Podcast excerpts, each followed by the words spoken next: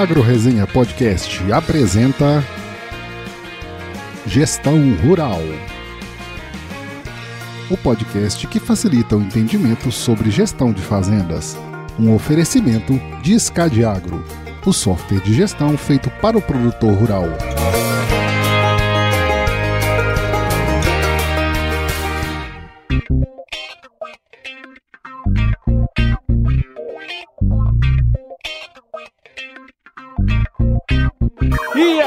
Aí, pessoa! Estamos começando mais um episódio dessa série aqui sobre gestão rural, que é um tema tão importante para o avanço sustentável do agronegócio, sempre com os meus parceiros da Escade Agro. Aqui a gente vai compartilhar, além de boas histórias, muito conhecimento sobre gestão de propriedades rurais. Então se prepare que a partir de agora seu tempo vai passar com muito mais conteúdo. E dessa vez temos uma presença aqui muito importante, que é o nosso querido Renato Serafim, que é engenheiro agrônomo pela Unesp e CEO da Vale Ouro Biotech. Renato, seja muito bem-vindo aqui ao podcast Gestão Rural. Olá, pessoal, tudo bem? Obrigado pelo convite. Será um prazer compartilhar a minha experiência, compartilhar um pouco do que eu vivo e, e, adoro no agronegócio com vocês aí. Acho que nós estamos no. Temos sorte, né, no Brasil, de estar no setor mais competitivo. O pesquisa, pesquisa recente, publicada semana passada, mostrou que de 187 países pesquisados, o Brasil tem a agricultura mais competitiva do mundo. É e temos muito a melhorar, né? Temos muito a melhorar. Eu sempre falo que nós vamos passar pela quarta revolução é, da agricultura. A primeira foi a revolução dos fertilizantes, a segunda foi a revolução do, dos produtos para protetor de proteção de cultivos, o terceiro, a revolução biotecnológica, né, da biotecnologia, e agora é a revolução sustentável. Nós vamos ter que fazer toda a agricultura e de uma forma muito mais sustentável, mostrando para o mundo, principalmente, que usa de artifícios de sustentabilidade para nos punir, mas nós vamos mostrar para eles que, além de ser o mais competitivo, nós somos os mais sustentáveis na agricultura. É isso aí. É isso aí. E isso que deixa a turma com, com a orelha em pé, né? Porque se nós já somos bons e tem muito para melhorar, imagina como é que vai ser daqui para frente, né? Jonas, Gabriel, como é que estão vocês? Rapaz, eu tô empolgado, hein? Episódio número 24, bicho. Dois, dois anos, anos, já de podcast. Dois hein? anos de podcast. E aí a cara. gente consegue trazer essa lenda aí. Meu Deus, eu tô empolgado, rapaz. Eu, eu, eu, esse, esse episódio arrisca dar duas horas, hein? É, Meu arrisca, Deus, tô... arrisca. Ah, se deixar falar, tá louco. Isso não acaba hoje. É isso aí. Jonas, aproveita para falar enquanto você não cai. Foi uma baita surpresa e, e muito agradável. Tenho certeza que o Renato vai trazer um monte de história aí. Pelo Isso pouco aí. que eu sei da, da, da, trajetória dele, já, já, assim, fico muito empolgado já. É isso aí. E olha só, bom, nós vamos começar aqui, Renato. Sempre gosta de, de falar um pouco sobre o convidado, obviamente, né? E acho que pra gente iniciar essa resenha aqui, teria, seria muito bacana se pudesse contar um pouquinho aí da sua história pra gente, até, até pra quem tá ouvindo, conhecer um pouco aí do seu gabarito. Meu nome é Renato Serafim, eu tenho 50 anos. Metade da minha vida eu passei no agronegócio. Eu, eu, eu, era filho, eu sou filho de militar, meu pai faleceu quando eu tinha 5 anos. Eu não sabia muito bem o que ia fazer da vida comecei a fazer engenharia mecânica. Aí eu morei com os japoneses lá que eles estudavam assistindo televisão e eu fui querer fazer igual eles, né? Então, eles tiravam 9,5, 10, eu tirava 0,5. Falei, pô, essa vida não é para mim. E agronomia surgiu por acaso na minha vida, porque eu sou de Barrinha, e a Universidade de Jabuticabal é 20 quilômetros, né? E naquela indecisão, pô, rapaz de 19 anos, eu falei, pô, vou fazer uma faculdade aqui perto, uma universidade pública, e a hora que eu entrei na universidade, eu me apaixonei pelo, pelo agronegócio. De lá eu comecei a, a fazer a minha carreira em multinacionais, né? Eu comecei como estagiário de uma multinacional chamada ICI, que depois virou Zeneca e hoje é Singenta. Trabalhei 17 mais quatro anos aí de estágio, quase, quase 21 anos nessa empresa. Depois eu trabalhei quatro anos na, na Bayer, depois, na Bayer, eu tive a oportunidade de ser diretor comercial no Cerrados e diretor de marketing na, da, da Bayer Brasil. Depois, eu fui ser CEO da Alba. A Alba é uma empresa americana com foco em genéricos. Após isso, eu mudei para a AgroSem, fui CEO da distribuição. A AgroSem é uma distribuidora junto com a AgroFerrari ali do, em Londrina e Santa Cruz do Rio Pardo. Hoje é, faz parte do grupo AgroGalaxy. E agora estou na Vale Ouro, que é uma startup, né, é uma empresa de um fundador, um, dos fundadores da Ouro Fino Agrociência, que nós estamos montando uma startup na área de biosoluções. E o legal da minha carreira, né, e essa parte, até eu acho que foi por isso que vocês me convidaram, é eu passei pelas três escolas de Porter, né? Eu sempre falo. Eu trabalhei numa escola como a Singenta, que é muito forte em clientes, uma empresa muito é, voltada para cliente, com foco no cliente. Depois eu fui para a Bayer, que é uma empresa focada em inovação de produto, e depois eu fui para a Alba, que é uma empresa de excelência operacional. Então é muito legal essa escola, que quando você volta para cliente, né, é, é, um, é um pensamento, quando você vai para uma empresa de inovação que tem lançamento toda hora, é um pensamento, mas a Alba me ensinou muito sobre gestão, porque cada centavo poupado fazia diferença no seu resultado. Né? Então aí comecei a falar, né? E foi, foi legal esse tempo da, da Alba, que foi assim, foram três anos, mas eu falei, pô, fazer, fazer gestão de empresa é, baseada em excelência operacional é, é muito duro, né? Porque é, é, é, foco no custo, olho no custo. E hoje é um pouco que o agricultor tem que fazer, né? A gente sempre brinca que o agricultor ele tem que buscar produtividade, mas mais do que produtividade, ele tem que buscar rentabilidade. É um negócio de muito risco para você ficar brincando. Então, gestão é fundamental, né? Então, você ter um sistema de gestão é o segredo de um bom agricultor. Um agricultor que não tem sistema de gestão, que não sabe controlar o que entra e o que sai, cara, ele já começa, ele já começa a safra perdendo dinheiro. É isso aí. É o Ibis entrando para jogar com o Flamengo, né, Renato? Mais ou menos isso, né? É. É, agora, agora também o Flamengo também já, já não tá aquilo tudo, né? Mas. Não, e é legal isso, Paulo, é, Paulo Gabriel, quando você fala do, de futebol, e, e o agricultor é bem isso, cara. Do momento que ele põe a semente no chão, é isso aí. É tudo jogando contra. É verdade. Vem praga, vem doença, vem planta daninha, vem o clima, vem tudo. Porque a gente sabe que a, a capacidade produtiva das culturas é lá em cima, mas nós nunca atingimos a capacidade total. É sempre tudo jogando contra. Então, quando você tá jogando contra, se você só for pro ataque, é cara, é, é muito perigoso, né? Então é você tem que montar uma defesa bem, bem sólida. É, a analogia ficou perfeita. É isso aí. E, e, é interessante, né, Renato, essa, esse, é, essa visão sua, né, das três empresas, né, as principais aí que você comentou, né, que são focos diferentes mesmo, né, e eu, eu, acredito que dentro desse processo, dessa sua experiência, você é, viveu muita coisa diferente nelas, né, e uma coisa que você comentou aí, que eu acho que a gente podia trazer aqui para resenha também, né, é que é desse ponto que você comentou que eu achei muito legal, que é, é rentabilidade versus produtividade produtividade, né? Muitos, muito se fala, muito se falou e continua se falando até hoje, né? De que só o simples fato de você aumentar a produtividade já te garante uma rentabilidade. Cara, até onde que isso é verdade aí, dentro de todo esse, esse processo que você que você viveu, né? E ainda vive hoje, na verdade, né? Não, isso, isso, isso é muito legal. E, e, e, eu pregava isso principalmente quando eu, tava, eu estava na Alba, né? Que o Brasil tem uma legislação muito dura, e essa legislação dura do Brasil, ela proíbe a entrada de alguns produtos genéricos que poderia baixar o custo de produção do agricultor. O mesmo aconteceu no setor farmacêutico. O setor farmacêutico, os preços dos medicamentos, eles abaixaram muito depois que o José Serra fez a lei dos genéricos. A partir partir do momento da lei dos genéricos, o custo de, de um produto ele chegou a baixar para o consumidor em torno de 68%. Se nós tivéssemos uma legislação mais permissiva para genérico, o custo de produção é, poderia ser reduzido. E eu trabalhava isso muito com o agricultor, fala que não adianta o agricultor pensar em produzir 90 sacos de soja se ele investe 80. É muito melhor ele produzir 50 investindo 10. Por quê? Porque ele tem que uhum. fazer conta na rentabilidade. Eu sempre. Essa pergunta é legal, né? até para a gente entender o que é importante. Eu sempre falo que o agricultor ele tem quatro coisas para fazer. Primeira coisa, ele tem que aumentar a produção. Isso é lógico. Então ele tem que aumentar a produtividade.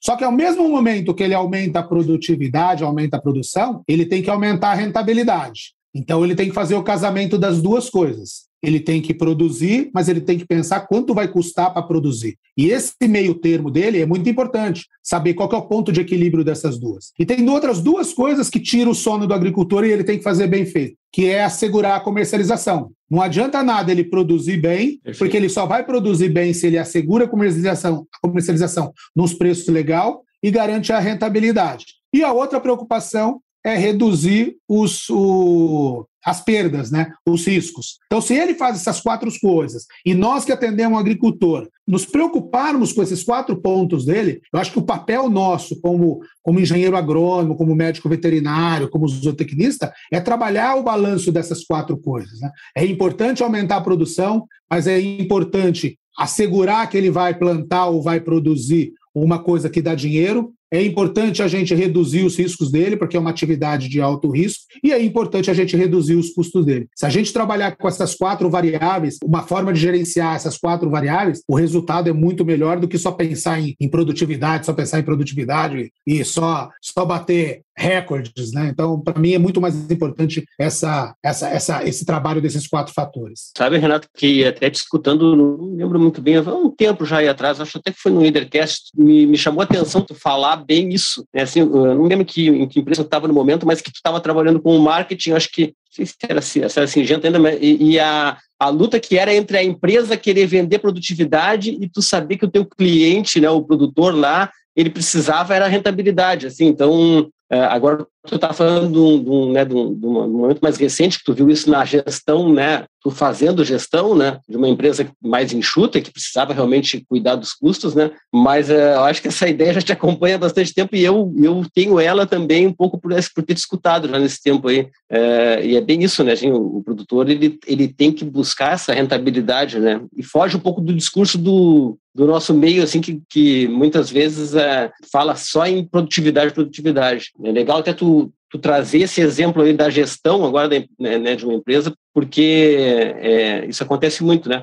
E, e, voltando, pegando assim essa, essa questão de tu como gestor, né, aproveitando essa experiência que tu tivesse em, em várias empresas, é, eu acredito que para tomar decisões, né, nessas empresas, as, tu não tu não lidou simplesmente com vontade, né, ou com expectativa, ou com eu acho que vai funcionar de tal maneira, né? É, isso tu deve ter alguns parâmetros aí que tu usou para essas decisões aí, né? Possivelmente algumas empresas mais estruturadas já tinham alguns indicadores, né, funcionando, as que tu tivesse que criar, tu te preocupou com eles. Como é que tu, tu vê assim essa essa, essa mania ou essa cultura que o agricultor tem, né, de tomar a decisão meio ao sabor do vento, né? Meio como eu acho que vai chover, eu acho que não vai chover, eu acho que vai dar vai dar preço esse ano, eu acho que o chinês vai comer mais, eu acho que o chinês vai comer menos. Como é que tu, tu enxerga isso? O que, que, tu, que, que tu pensa a respeito disso? Muito legal essa pergunta, Jonas, que também está sendo uma briga minha é, muito, né? E, e, eu sou obstinado por medir e controlar, né? Quando você faz um planejamento, quando você toma conta de uma empresa, ou você toma conta de uma, de uma propriedade, porque a gente fala assim, ah, uma propriedade, cara, uma propriedade é uma empresa. A propriedade ela tem que ter receita, ela tem que ter margem, ela tem que ter despesa e ela tem que ter lucro. Cara, o, o balanço é, me, é a mesma coisa que a empresa. E o agricultor ele tem que pensar, tem que ter a cabeça como um empresário. Eu sempre falo, um agricultor, ele, ele, hoje um agricultor, um agricultor de 5 mil, 6 mil hectares aí, ele, em algumas cidades, ele é o maior empresário da cidade, porque uhum. a receita dele é muito alta, né? Então ele tem que começar a tomar conta do negócio. Ontem eu vi uma pesquisa e me chamou muito a atenção, né? O Brasil tem, a, eu falei que o Brasil tem a agricultura mais competitiva do mundo. E quando você fala de, de gerenciamento, 69% dos agricultores fazem gestão ainda em tabela de Excel. Então você vê o tanto que a gente pode melhorar ainda em termos de competitividade. E você medir e controlar na tabela do Excel, e você vai, você vai qualquer empresa, cara. Você, você pode pegar todas as empresas, as maiores empresas. A empresa pode ter o ERP, pode ter SAP, pode ter TOTUS, pode ter. Só que a gestão gestão de algumas pessoas é feita no Excel ainda. Sim. E quando eu via meu financeiro trabalhar com Excel, eu ficava muito bravo. Daí que eu falo, cara, o Excel aceita qualquer fórmula. Então, ou, ou a gente começa a trabalhar num sistema que é mais automatizado, que eu tiro o erro humano, ou a uhum. gente vai começar a olhar coisas que eu não sei, eu não vou confiar. Porque se você errar uma fórmula aqui, erra todo o meu racional. E se eu não tiver um racional correto, como que eu vou tomar decisão? E é legal esse negócio, né, Jonas, que a gente estava falando de tomar decisão racional, e eu sempre falo isso para o agrônomo. O agrônomo é um cara que toma decisão baseado em instinto ou baseado em conhecimento pré-concebido. Nós, nós não somos igual ao médico. O médico, você vai no médico, o cara te examina lá, vê onde está doendo, só que ele pede uma tomografia, ele pede um exame de sangue, ele pede um exame completo para tomar decisão. O agrônomo não, nós vamos lá, bonitão, olha o solo, olha a planta, conta um negócio negocinho, vê uma e fala: não, a decisão é baseada nisso. Então nós precisamos melhorar muito a nossa tomada de decisão. E o agricultor da mesma maneira, né? Eu sempre falo, o agricultor ele tem quatro fases, né? A jornada do agricultor ele tem quatro fases. Ele tem uma fase que ele faz a investigação, que ele começa a pensar, né, o que ele vai plantar, quando ele vai plantar, qual que vai ser a melhor época. Isso ele tem que gastar, ele tem que investir muito tempo nessa, nessa fase de investigação. A hora que ele decidiu o que ele vai plantar, ele vai para uma fase de planejamento,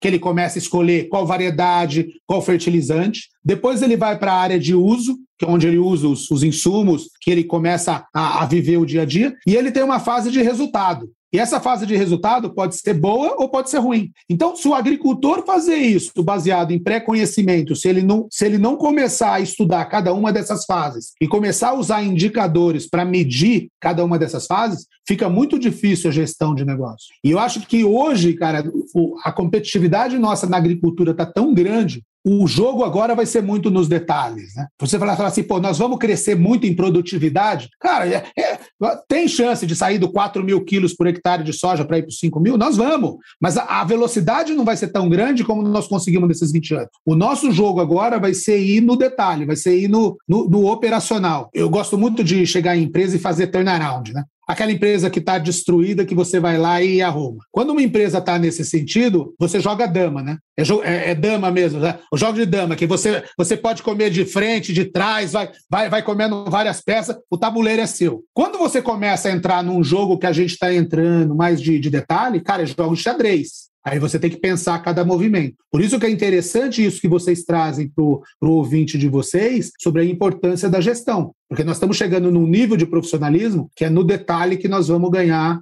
o jogo. Exatamente.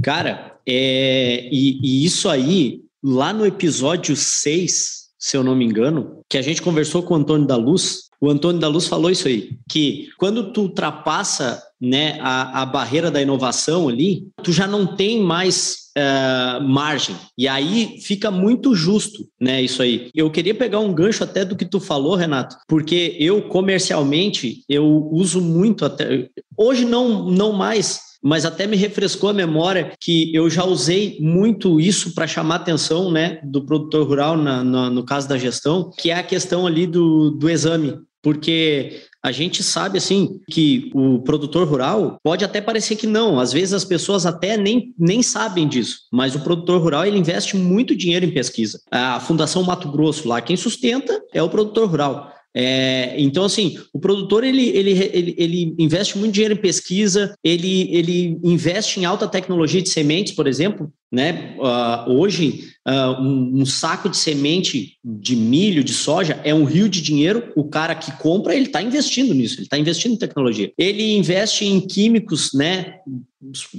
com, com alta performance, investe em milhões em máquina. Né? O produtor rural, uma, uma colheitadeira de algodão, uma colheitadeira de grãos é de bilhão para fora. O cara investe tudo nisso. Só que, por outro lado, esse mesmo cara ele tem uma dificuldade tremenda em investir, cara, zilésimos em percentual em gestão, que é justamente o que vai controlar tudo isso, que é o que vai dizer para ele o que tu falou lá no início, né? Se o cara está investindo, se aquilo ali está dando retorno e tal.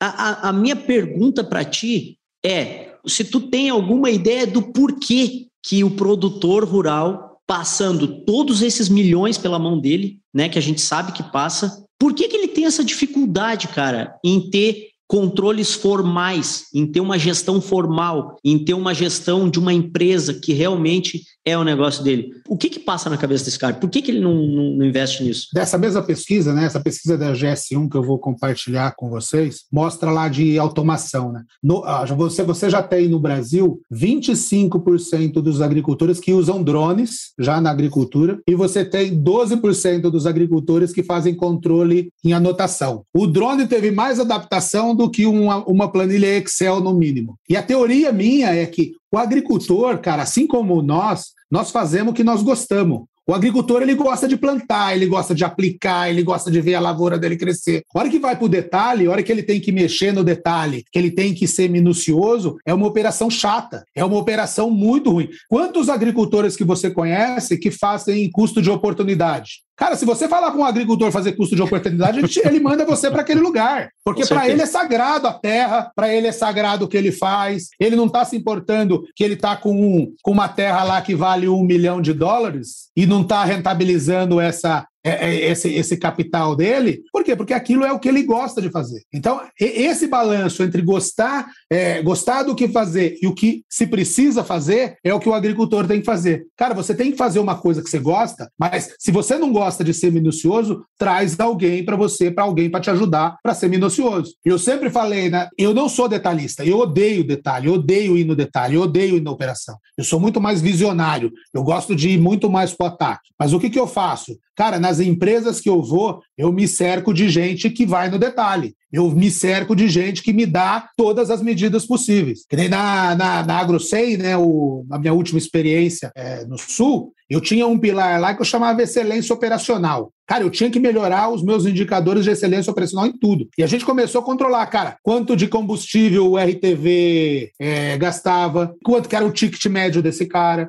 quanto que ele demorava em cada cliente. Por quê? Porque à medida que você vai indo no detalhe e você vai controlando as coisas, a chance de você ser rentável, a chance de você trazer esse negócio de rentabilidade é muito maior. Então, o ponto aí, por que, que o agricultor não faz? Porque ele não gosta de fazer. É um negócio chato. E se eu fosse o agricultor, eu também não iria fazer. Só que hoje eu aprendi que eu tenho que trazer gente que sabe, gente que gosta para fazer. As pessoas são muito diferentes, né, Gabriel? Então acho que assim, uhum. a gente tem que aproveitar essa, essa dinâmica. Você, cara, não existe, né? É, é muito do ser humano. Você pode ver que as pessoas que são empreendedoras, que são mais atiradas, dificilmente elas são menos atentas aos detalhes, são menos analíticas. Então, por isso que, que, que eu acho que nós a sociedade é um negócio perfeito. Na medida que as pessoas sabem se complementar com a fortaleza dos outros, nós conseguimos alavancar muito mais as coisas que nós temos que fazer. Exatamente isso. Eu, por exemplo, odeio editar podcasts, ah, mas eu gosto de gravar.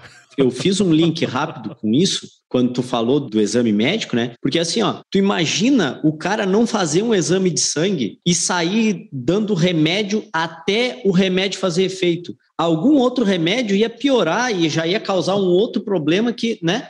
Se o médico fosse fazer isso aí e o produtor rural, no, no negócio dele, é, ele tem que ter esse exame de sangue da gestão, né, cara? Tipo assim, ó, o meu custo tá alto, mas tá alto com o quê? Ah, o meu custo tá alto com. Uh, porque o cara geralmente ele tem ali um caderninho que ele tem o que ele pagou de fertilizante, que Semente. ele pagou de, é, de defensivo ali, alguma coisa combustível lá, o óleo diesel e tal. E, cara, parou por aí. É. E aí, e o detalhe que tu falou, que é o que vai uhum. levar justamente a rentabilidade dele embora? Aonde é que tá controlando? Aí o cara tá lá vendo uma na volta de uma torneirinha pingando e tem um cano estourado atrás da parede, o cara não tá nem vendo. Uhum. E, e se não tiver essa gestão, é um problema muito grande, né? É um problema muito grande.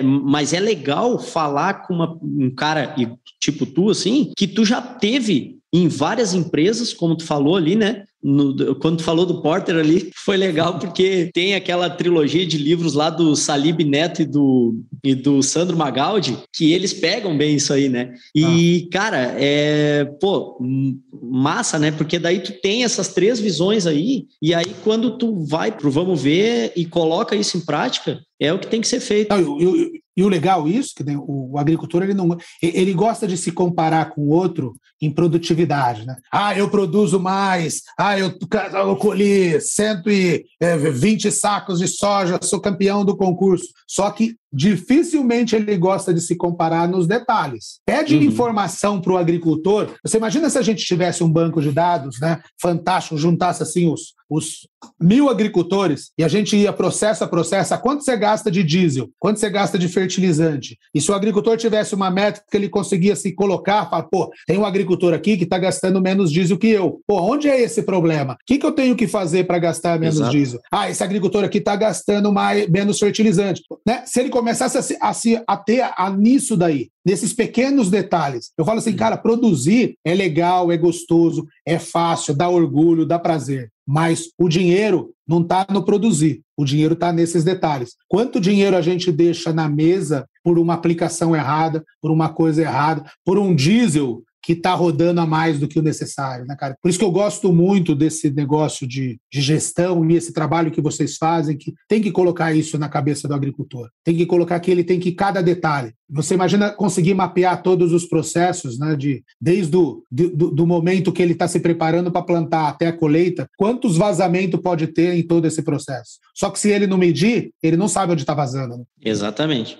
Uma coisa muito importante, eu acho que uma dica de, dica de ouro que dá para botar até o sininho aí do, do, do, Renato é essa questão aí de se não é para ti, assim, ó, se tu não gosta, se isso te faz mal, mas tu precisa disso, né? Assim, é, não tem como tu fugir, tu precisa disso, por mais que realizador que tu seja, por mais que tu queira estar na linha de frente, tu precisa dessa informação e tu precisa desse controle. Então, bota alguém para fazer isso. É, essa dica aí, eu acho que ela, assim, ela vem do autoconhecimento de um cara que tem como falou aí, tem no mínimo 25 anos dentro né, da, da, da, agricultura e, e passando por empresas enormes, e um cara que tem muita realização e sabe que está baseado em fazer, mas que ele precisa disso para poder fazer. Ele tem que ter essa informação para ele saber o que ele está fazendo. Então, vale, vale o senhor botar, um, botar o sininho na dica aí, porque ela é preciosa, cara. Cara, você tem que fazer uma coisa que você gosta, mas se você não gosta de ser minucioso, traz alguém para você, para alguém para te ajudar para ser minucioso. Com certeza. E eu ia comentar justamente isso, o Renato. A gente trouxe aqui já nesse podcast mesmo, Gestão Rural, várias pessoas que são, na verdade, né, sucessores, né, cara, da família, né? E a gente percebe muito que uh, muitas vezes para se encaixar dentro do processo da família, a, a pessoa pega como, com unhas e dentes a parte da gestão. E, e, sem dúvidas, assim, pelo que a gente pôde perceber, quando isso acontece é um dos melhores do mundo, né, para família e tudo mais. Quer dizer, é uma pessoa que quer fazer aquilo é, junto com a pessoa que não quer fazer aquilo. E acho que esse é o grande processo, né? Não só para sucessores, mas pode vir gente de fora, mas é isso que o Jonas falou, né? Tudo que você comentou, me veio muito na cabeça esses episódios que a gente fez com produtores aqui também, sabe? Ô Paulo, e tem um negócio legal, né, cara, que eu sempre falo, né? nós, nós somos muito privilegiados de estar no setor agricultura. Não privilegiado no sentido de sermos né, o mais competitivo, mas no sentido de que a, a nova geração no Brasil, a, a geração dos filhos dos agricultores, eles querem ficar no agronegócio. Né? Eu estou assistindo uma série na, na Amazon Prime, é Clarkson's Farm. Se você olhar Clarkson's Farm lá, parece um episódio que eles vão numa feira agrícola. Cara, nessa feira agrícola, o mais novo dos agricultores tinha 70 anos. O que está acontecendo nos Estados Unidos, na Europa? A nova geração, cara, ela não quer ir para agricultura. Você pega os Estados Unidos, a nova geração ela quer ir para a costa oeste trabalhar com tecnologia ou quer ir para a costa leste trabalhar com finanças. No Brasil, não, cara. Essa nova geração está formando em agronomia, está formando em veterinária e está vindo para administração e está vindo para cuidar dos negócios do pai. E isso é a maior riqueza que a gente tem. Por isso que você fala assim: se tem um setor que a gente é forte, mas vai ficar muito mais, é isso, porque a nova geração já está escutando. Né? A gente estava comentando antes, pô, quem quer ser o público hoje? É essa nova geração que está assumindo o lugar do pai. E esse cara está preocupado com esses detalhes que a gente está falando. Uhum. Então, cara, eu falo assim: eu, é, é, esse otimismo que às vezes eu, eu explano, às vezes eu irradio, cara, é muito disso. A nova geração está vindo com gás, a nova geração está vindo mais digitalizada, a nova geração está vindo mais preocupada nos detalhes, e é uma riqueza do legal legal. E, e a nova geração tem legal, paciência para aprender, né? Eu acho que isso é legal também. Assim, ela, ela não tem paciência para aprender do jeito que nós aprendemos, mas ela aprende hoje muito mais dinâmico, muito mais de uma forma ativa, né? Por isso que, que podcast, por isso que vídeos curtos, eles estão aprendendo, porque é a maneira rápida de, de você estar tá assimilando conhecimento. É isso aí, por exemplo, nós vamos gravar aqui, sei lá, com 40 minutos, uma hora, o com cara certeza. vai escutar em 2x, vai ver esse conteúdo todo aqui em 20 minutos, né? Então, quer dizer, o cara consegue consumir no tempo que ele quer, quando Exato. ele quiser e do jeito que ele quiser, né? Acho que isso é a, é a maravilha da, da tecnologia também, né? Gestão Rural o podcast que facilita o entendimento sobre gestão de fazendas. E sobre isso que tu falou, Renato, me veio aqui, inclusive, um, uma, um, aí em 2014, eu acho, cara. 2013, 2014. Eu tava em Sorriso e isso que tu falou aqui, assim, que a gente é privilegiado de estar tá agora, né? Nesse momento, trabalhando no agronegócio. É, eu tava em Sorriso com o seu Siloter Iribarren, que é o fundador das Safras e Cifras, e eu tava, tava conversando com ele, tava no carro e tal, e ele falou assim, Gabriel, eu queria tá com a. Eu tinha o quê? 30 e pouquinho ali. E ele falou assim: Gabriel, eu queria estar tá com a tua idade hoje, Gabriel. Até mais novo que tu. Queria estar tá com uns 20 anos hoje. Porque, cara, daqui uns 6, 7 anos é, vai ser assim, ó, o ponto, vai ser o, o momento ideal de a gente estar tá nesse negócio e tal. E eu nunca esqueci que ele falou aquilo ali. E, e cada dia né, que passa, a gente vê que realmente é, é um mercado que mais cresce, né? E, e que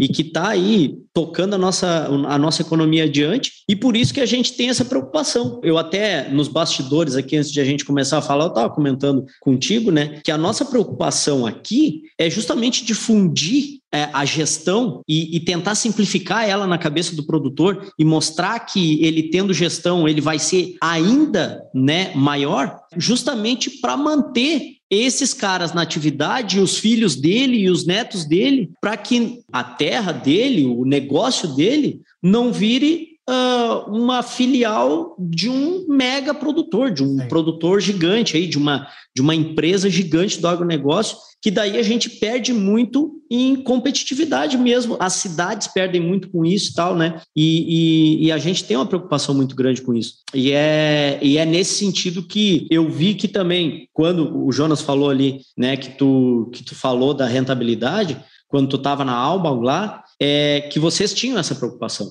né? De, de, de dar para o produtor. Sim, era, era, era no detalhe. Né? É, de dar para o produtor uma opção que fizesse a mesma coisa, mas que, que ele tivesse mais rentabilidade fazendo aquilo ali. E é legal que você comentou, Gabriel. Eu sou de. Hoje eu moro em Ribeirão Preto, mas eu sou de uma cidade aqui, de Barrinha, né? A cidade de Barrinha, se você pegasse há 30, 40 anos atrás, era uma cidade que tinha médios e pequenos agricultores. E aí, o que, que aconteceu, cara? Esse pequeno e médio agricultor ele não conseguiu ficar na propriedade, as usinas de cana-de-açúcar vieram e compraram isso. E a cidade hoje ela ficou uma cidade dormitório, quando poderia ser uma cidade muito parecida com as cidades do Paraná, onde o, pequeno, o médio pequeno agricultor ficou e trouxe riqueza. E, e essa é uma preocupação. Né? Hoje, se você falar, pô, a gente fala que no IBGE nós temos 5 milhões de agricultores e pecuaristas, uhum. mas 450 mil agricultores fazem 95% do negócio. Quando você vai mais no detalhe, 550 agricultores uhum. fazem 30% desse negócio. Então, aquele agricultor que não se preocupar e tratar o negócio dele como empresa, cara, ele vai ser engolido. engolido. O uhum. grande, o grande vai, vai em cima dele e vai comprar a propriedade dele. Nós já vimos isso acontecer em outras Sim. culturas e não podemos deixar isso acontecer. E eu acho que essa preocupação que a gente tem de defender esse pequeno e médio agricultor é muito legal. Né? Eu sempre faço uma analogia, é, Paulo, com, com o que está acontecendo de consolidação em setores como supermercados e farmácia. Né? Pô, quando o supermercado, há 10 anos atrás, chegou Cassino, Walmart, Carrefour. Cara, os caras começaram a comprar todo mundo, de repente eles ficaram com 60% do mercado brasileiro em dois, três anos. Só que o que aconteceu? Esses caras começaram também a ficar pesado, a ficar grande, a ficar burocrático. Aí quem aproveitou a oportunidade, que tinha um negócio muito bem estruturado, começou a fazer frente para esses caras. Que nem você vê no sul do Brasil, o Mufato, aqui você vê Savenhago, você vê o grupo. E daí o cara se torna rápido, né, cara? Aí o cara com a rapidez começou. Exato. E aquele pequeno, e aquele pequeno falou: cara, eu não quero ser grande, mas eu vou me especializar. Eu vou começar uhum. a fazer o quê? Eu vou, eu vou para o setor de hortaliças, aí começou a crescer Sacolão, né? empresas de tipo é, Oba, Oba. Você pega o JBS, Swift. JBS com aquela franquia do da Swift, cara, os caras já é o terceiro maior mercado na especialização. Então, o agricultor ele tem que começar a entender desses detalhes para traçar a estratégia dele. Né? Pô, se ele está chegando, pô, eu não, eu não tô, eu não, eu não consigo mais crescer. Ah, pô, se eu não consigo mais crescer, eu tenho que começar a agregar valor ao meu produto. Se eu começar a agregar valor no meu produto, o que, que eu vou precisar fazer? Ah, eu vou precisar fazer uma soja, uma soja com, uma, com mais teor de proteína, eu vou precisar fazer certificação. Mas se ele não souber esses detalhes, ele vai ser engolido, né, cara? A pessoa que. Eu falo assim, para quem não sabe aonde quer ir, qualquer vento serve, né? Então é uhum. importante a gente, a gente querer saber aonde a gente quer estar. É o gato da lista do País das Maravilhas, não é? Para quem não sabe, para quem não sabe o caminho que quer seguir, qualquer caminho serve, né? Exatamente, é. eu, uso, eu, eu, uso muito isso, Paulo, né? Eu escrevi um, um livro agora Meu livro chama, vai chamar Estratégia e Fé. Né? Eu que vou lançar em janeiro, já tá, tá na gráfica. E eu faço uma analogia muito grande da minha vida de executivo com a vida de um peregrino. Por quê? Porque a vida do executivo, a vida de um peregrino, a vida do agricultor, cara, você tem que saber onde está tá seu ponto A e aonde você quer ir. Porque se você não souber onde é o ponto B, cara, você vai parar no C, no D, no E. Não tem problema no C, no D, no E mas você tem que saber para onde você quer ir. Eu acho que essa é uma coisa que a gente tem que passar muito para o agricultor. Né? Eu falo, ah, agricultor, agricultor faz planejamento estratégico da propriedade dele? Cara, a gente falou aqui, 69% ainda usa Excel. E ele, e ele comprou a máquina de última geração, né? comprou drone, mas ainda está fazendo gestão no Excel. Então, acho que é, é, é para a gente refletir. Ô, Renato, você comentou aí logo, logo, um pouco antes, né, que vem uma, uma geração nova, né, já inteirada da tecnologia, né, conhecendo muitas coisas nesse sentido, e ao mesmo tempo que esses mesmos jovens muitas vezes desconhecem muito do, da questão do agro mesmo em si, né? Até você mudar um pouco a cabeça da, da turma, até eles entenderem um pouco da realidade, às vezes passa um pouco do ponto, né? E uma coisa que eu percebo muito é, nas suas entrevistas, acho que até inclusive na, na sua movimentação ali no LinkedIn, né, nas redes sociais como um todo, essa sua preocupação com a comunicação, né? Saindo um pouco da, da questão da gestão e tal, mas que tem tudo a ver também, né? Até pela inserção dessa galera nova que que está entrando aí, a gente comentou muito sobre isso. Qual que é a sua visão aí sobre esse tema? Que muitas vezes a gente fala muito sobre comunicação, mas eu acredito que faça pouco sobre ela, né? Mas qual que é a sua visão sobre esse tema aí, cara? Ah, é, é muito legal isso, né? Né, né, Paulo, Gabriel e Jonas, porque o, o, o nosso setor ele é, ele é atacado todo dia. Né? Todo dia vem uma notícia. No mínimo uma, né? É, que tenta maltratar nosso setor. Ou a gente está destruindo floresta, ou a gente está jogando mais, mais veneno do que o necessário, né? Os venenos que o povo fala, ou a gente é latifundiário. Cara, e às vezes não vai bastar só a comunicação, né? Tem uma frase que eu sempre falo, que é aquela: não basta a mulher de César ser fiel, né? Ela tem que parecer fiel né? ela tem que se portar como, como tal. O agricultor vai ter que começar a fazer isso também, cara. Não basta a gente falar que a gente preserva 30% do nosso das florestas, somos nós que preservamos. Né? Todo mundo sabe que o agricultor ele tem que, do capital dele no Rio Grande do Sul, acho que é 20%. Do, se ele tem 100 hectares, ele tem que deixar 20 hectares em APP. Quem que está pagando isso, isso para ele? Ele tem. É a mesma coisa que você tem um milhão de reais e o governo te segura 200 pau lá para o que você não pode usar. O agricultor tem isso. Se for no Amazonas, ele tem 80%. Não, não é, não é que não pode usar, tem que gastar para manter. Mais essa.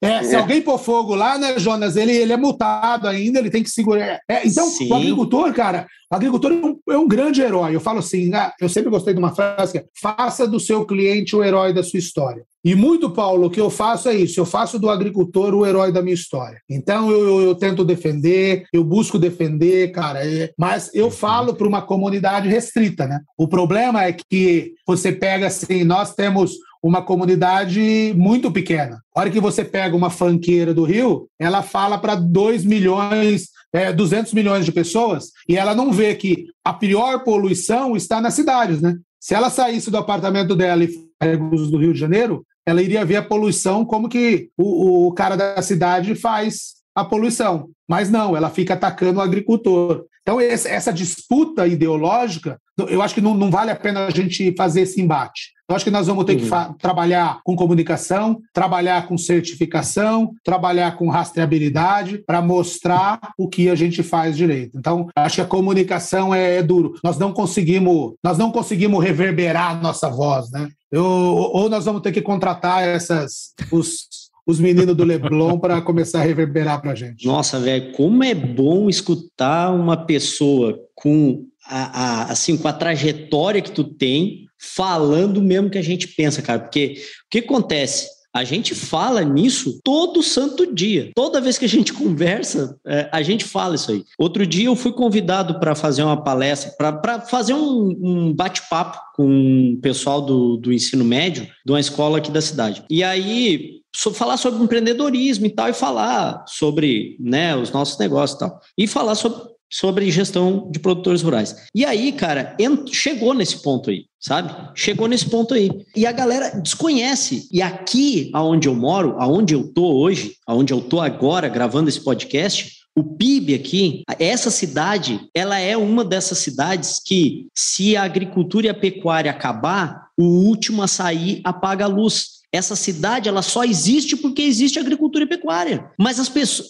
assim, o cara tá se formando lá e ele tem um puta mercado que ele pode depois entrar e ele nem sabe que esse mercado existe porque ninguém fala, ninguém nem fala para ele. E ele não sabe também, por exemplo, assim, ele fala sobre fungicida como se fungicida fosse um demônio. Mas é o ah. mesmo, é a pomadinha que ele usa na unha lá. É. Ele tem um fungo na unha e ele passa o fungicida. Ele fala sobre inseticida como se fosse um outro demônio. E é o SBP, é o RAID que ele põe lá na, na, no quarto lá dele antes de dormir e depois dorme respirando aquilo. Mas o problema é o residual lá da lavoura, que é, um, é infinitamente menor. O produtor, ele tem, e essa questão da comunicação, Renato, tu já trabalhou em, em, em multinacionais e tu pode ou não confirmar, mas o que a gente vê é isso, né? O que eu vejo, pelo menos eu falo, sempre é isso. A multinacional, ela não está preocupada em ir lá e desfazer a carga ideológica, né? E a ignorância que está em cima das falácias sobre o glifosato, por exemplo.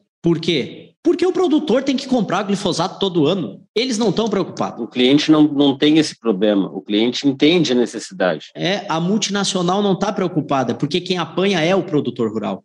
Então, assim, só que o mercado, o Brasil é sustentado por isso, né? Assim, ó, a gente tem um potencial muito maior do que se fala. Só que a comunicação nossa do setor primário ela é horrorosa. E é isso que tu acabou de falar. A gente, a gente tem que começar a mostrar mais as coisas boas e mostrar a realidade das coisas, né? Que não é mostrado. E é, e é legal isso, Gabriel, que você está está falando, o mundo está muito polarizado, né? Uhum. E talvez as empresas tenham medo de. Algumas empresas elas se posicionam de um lado que eu acho que ela quer agradar a minoria e, no, e, e, e, e eu não entendo muito essa polarização, eu não, não, não, gosto de entrar nesse detalhe, mas uma uhum. coisa que eu gosto, né, independente do, do que fala assim, eu, eu sou muito fã do, dessa ministra Tereza Cristina. E olha que o, o Ministério da Agricultura, cara, já foi dirigido por Blairo Maggi, já foi dirigido por Roberto Rodrigues, já teve Alisson Paulo, né? Graças a Deus, nós no Ministério da Agricultura só teve gente boa. Mas essa mulher, cara, eu acho que ela transformou o jeito dos outros países e da comunidade começar a enxergar o agro. Acho que foi a primeira ministra que começou a bater de frente, que nós temos dados, não é falando, começou a bater de frente com outros países, começou a bater de frente que pede a remuneração do agricultor pelo que ele preserva e tem uma postura. Tem uma coisa na, na, nas empresas, né, cara? Você pode ter tudo, cara, mas eu não gosto de gente bunda mole. Eu não gosto de gente que, que, não, que não sai do muro, sabe? Gente que fica no muro, né? Eu que, também, que, que não também toma posição, assim. eu odeio. E essa, e essa mulher, cara, para mim, ela é assim, ela é fenomenal, porque ela tem uma posição clara, ela defende a agricultura e não defende só por defender, defende dados, defende com argumento. E é isso que a gente vai começar a fazer. Eu acho que gente, nós precisamos fazer isso. Nós precisamos ter gente forte como nós temos hoje com ela lá. Eu acho que com isso a gente vai melhorar muito a nossa comunicação e também não ter medo, cara, de se posicionar. Se, pô, se as empresas não têm medo de se posicionar, eu acho que nós vamos ter que bater no peito, falar, cara, nós somos o setor mais competitivo e a nossa posição é essa. Nós temos que começar a ser mais firme também. Né? E na base, né, Renato? Na base e com informação clara e como tu falou aí, porque não adianta eu rebater uma, uma fanqueira, como tu falou, com uma musiquinha,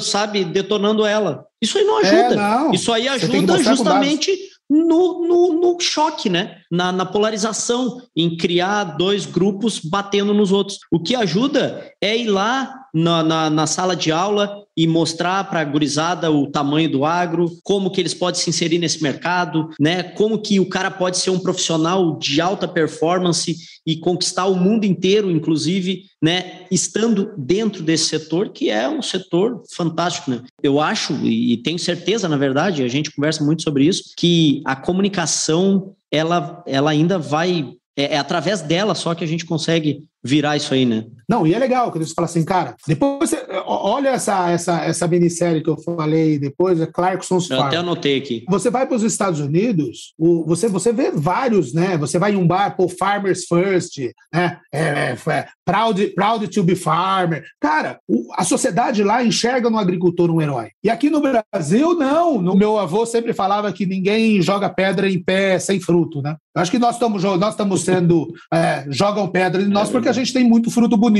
né? Mas, cara, passou do limite já porque tudo que esses inimigos internos estão falando contra nós está sendo prejudicial para os nossos agricultores, porque a gente precisa conquistar mais mercado, a gente precisa conquistar mais países, e no final a gente compete com esses caras, né? A gente compete com quem está nos atacando, né?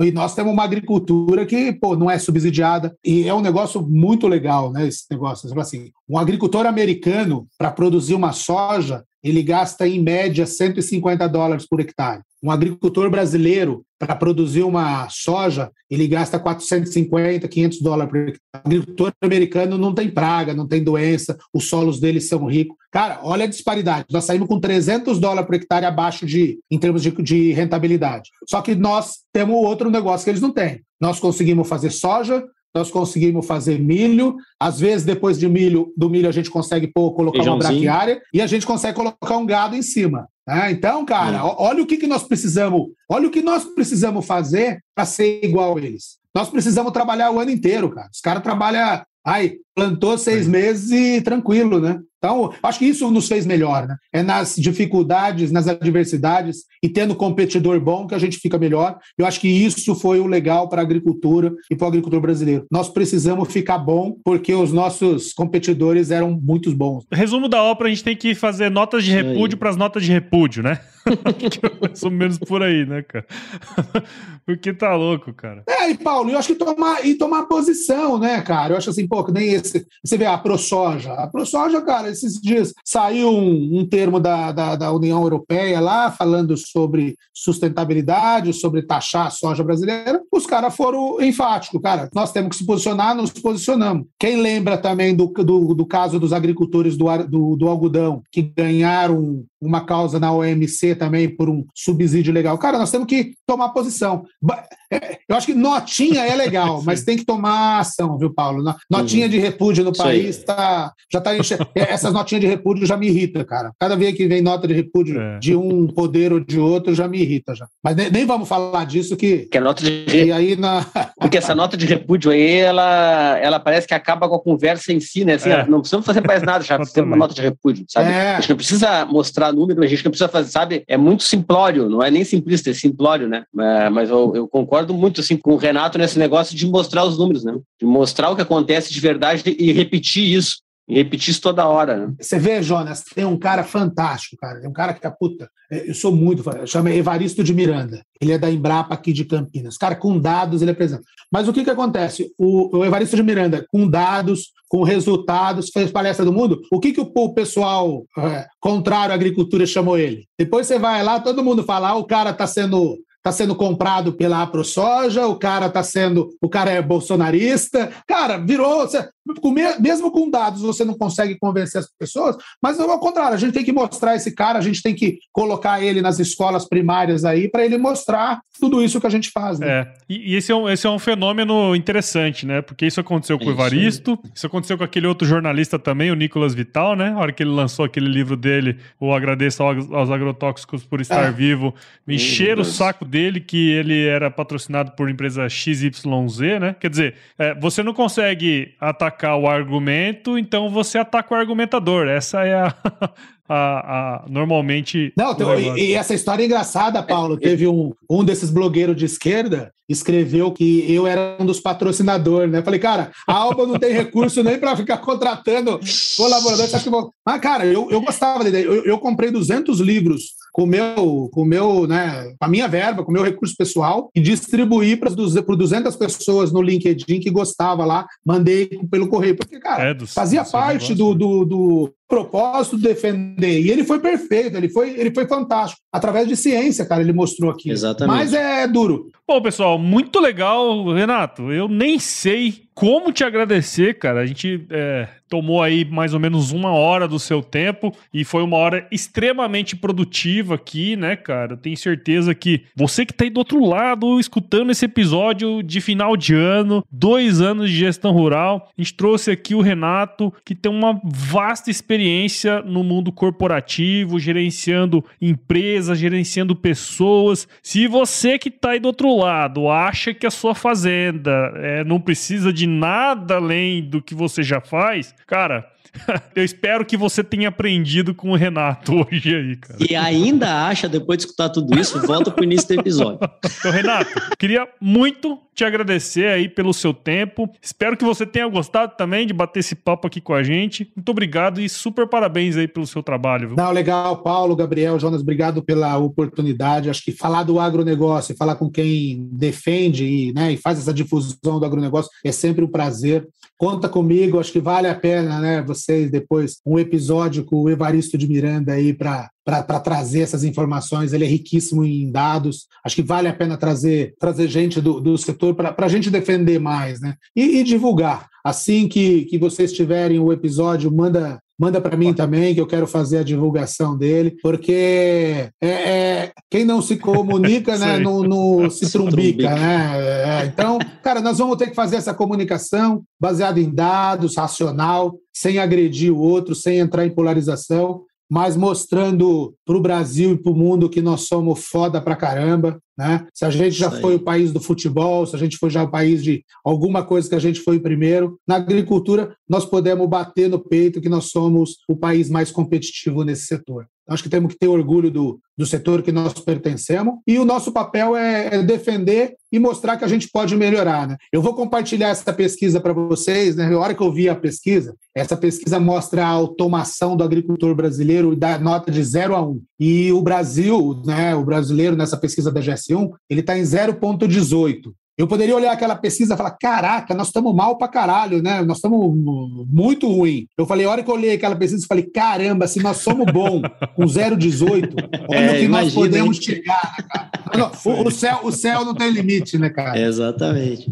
Ô, Renato, eu também queria te agradecer aí, cara. Muito obrigado de coração. É, a gente trocou uma ideia muito tempo atrás no LinkedIn, assim, conversamos ali rapidão, tu, tu ainda estava na Alba, quando eu te mandei um, um, um WhatsApp aí te convidando para fazer o episódio com a gente, de pronto tu, tu já aceitou e tal, e, e, e, entendeu a nossa proposta aqui, né? Então, muito obrigado, cara, muito obrigado por, por dedicar uma hora do teu tempo aí para compartilhar da tua história, do teu conhecimento, né? E de toda essa bagagem que tu tem e dessa autoridade que tu tem nesse meio, para a gente falar sobre gestão de produtores rurais e sobre comunicação aí no agro. Muito obrigado de coração. Legal, Gabriel. Valeu. Obrigado, viu? Já está bem agradecido o teu tempo, Renato. Vou agradecer de novo né, por ter nos dado essa oportunidade. Eu vou agradecer mais ainda por duas, duas dicas muito importantes aí que tu deu no, no meio da, nossa conversa entre todas, né? Mas é,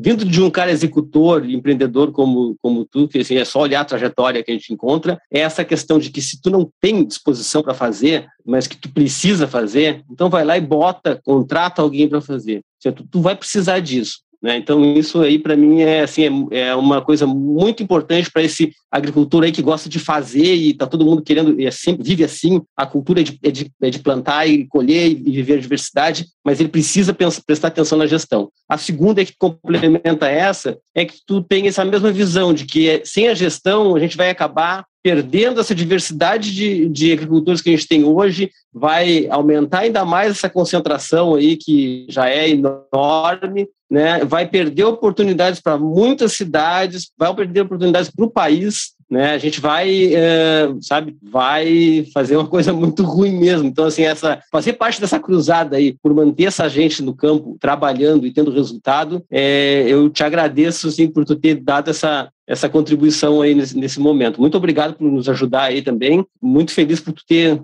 ter tá nesse episódio, sabe?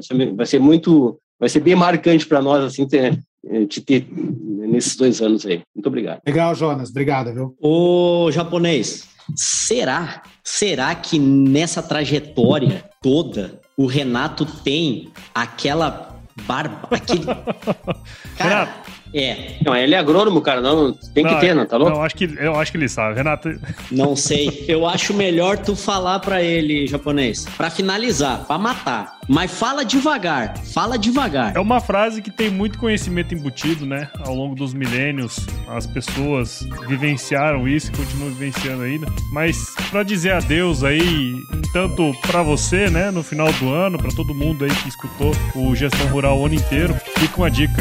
Se chover, não precisa molhar a horta. é o jeito que a gente dá tchau aqui no nosso podcast.